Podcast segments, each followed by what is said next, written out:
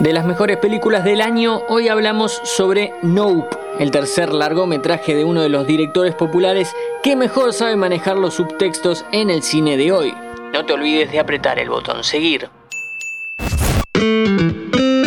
Fila 10. Bienvenidos y bienvenidas a un nuevo podcast original de interés general sobre cine y series. Nos toca charlar sobre un estreno reciente en Latinoamérica, Nope, la nueva película de terror y ciencia ficción de Jordan Peele.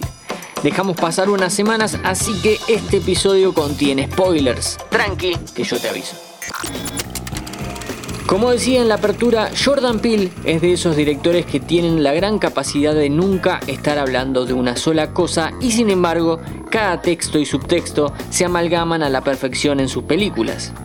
Inclusive podés mirar sus tres cintas linealmente siguiendo la trama principal y vas a estar visionando algo muy bueno sin segundas lecturas. Obviamente con el combo completo te llevas una experiencia mucho más rica. Si no viste ninguno de sus films, primero que nada no sé qué estuviste haciendo en estos años y segundo te cuento que Get Out la encontrás en Amazon Prime Video y en Star Plus, mientras que As está disponible en Apple TV. Si no, bueno, internet. En Nope seguimos la historia de la familia Haywood.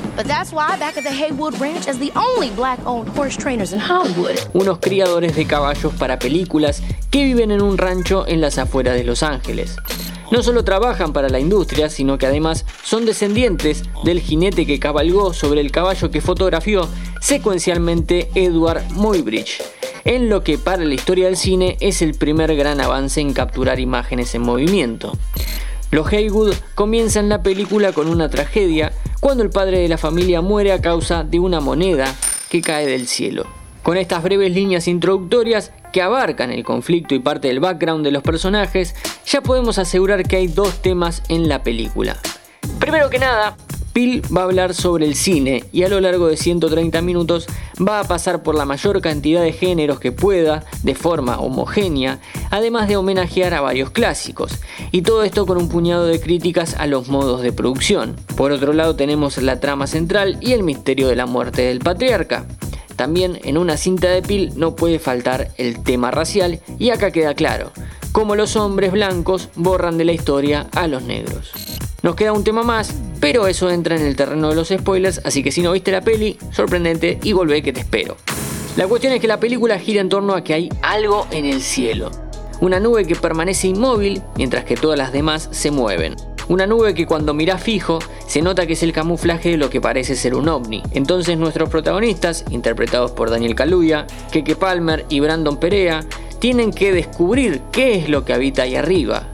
No todos con las mismas intenciones, uno quiere saber qué le pasó al padre, otra quiere ganar plata y el tercero es un fanático de la tecnología.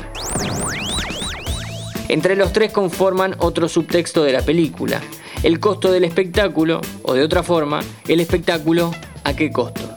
Como estábamos en territorio libre de spoilers, omití contar que la película comienza con otras dos cosas. Un versículo de la Biblia que dice algo así como lanzaré inmundicias sobre ti y te convertiré en un espectáculo, y con la subtrama de un chimpancé llamado Gordy que trabajaba en un programa de televisión hasta que se revela y ataca al elenco.